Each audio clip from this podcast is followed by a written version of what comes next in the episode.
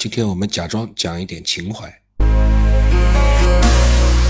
哎，干什么？走了，这样去哪里啊？回家然后呢？上班喽。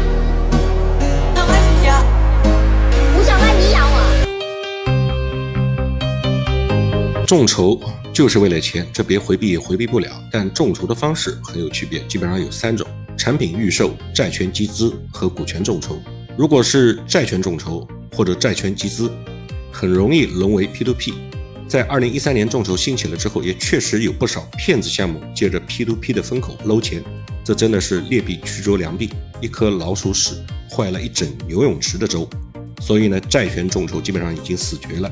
一五到一六年就已经死的差不多了，而且短时间之内基本上没有复生的可能。如果是股权众筹，它的实质呢其实就是私募股权。证监会呢通过几次监管，已经直接把股权众筹给否定了，因为它具有公开、小额和大众的这些特征。这种特征决定了它从基因上就和监管的思路相互矛盾。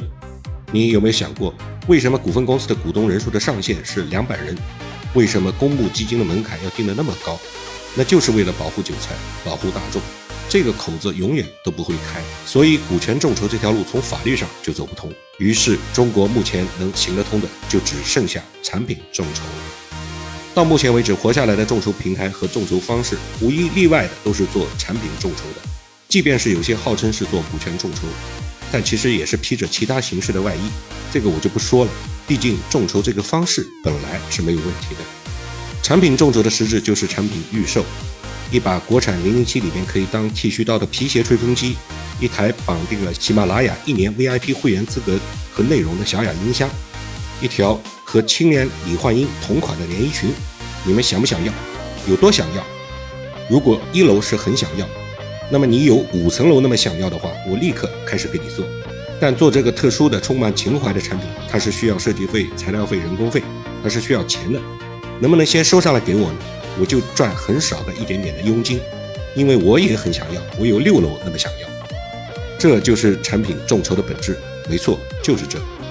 产品众筹最能体现众筹的特点：垂直、细分、小众和圈层。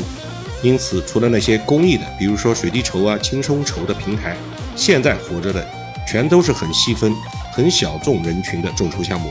像小米油品这种已经算是大的了。在众筹项目上要盈利的难度很大。那么又有人要 diss 我了。你看人家大圣归来微信朋友圈众筹了，有八十九位众筹投资人，总计投入了七百八十万。在几个月的等待之后，这八十九位众筹的投资人获得了三千万的回报，平均每人获益二十五万元。首先，我可以告诉您，《大圣归来》的电影成本至少一个亿。类似的影视众筹项目还有《魁拔》《大鱼海棠》《十万个冷笑话》。我个人觉得呢，《十万个冷笑话》确实比较差，它的票房惨淡，死得不冤。《魁拔》才真的是时运不济，《魁拔》的一到三拍的都很好，没有成功，也只能说是没有赶上国漫崛起的好时光。而《魁拔四》呢，也真的是缺钱，但众筹的那几百万是完全不够的。制作成本至少要三千五百万，这种要进院线的项目，它众筹的目的其实是为了测试票房，看看到底有多少人将来能够进电影院贡献一张票钱。大圣归来的那七百八十万不是用来拍电影的，而是用来宣发的。人家众筹的本来就是宣发的费用。影视动漫的众筹缘起的就是情怀，但难也就难在情怀上，情怀往往只是一个年龄段、一个小圈层的事儿，所以它就注定了很难做大。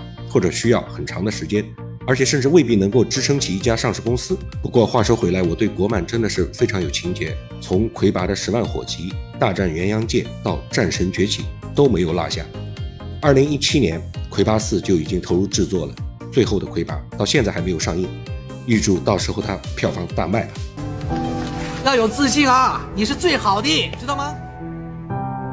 做人如果没梦想，那跟咸鱼有什么分别啊？我心中的一团火是不会熄的，记得可以再点着它。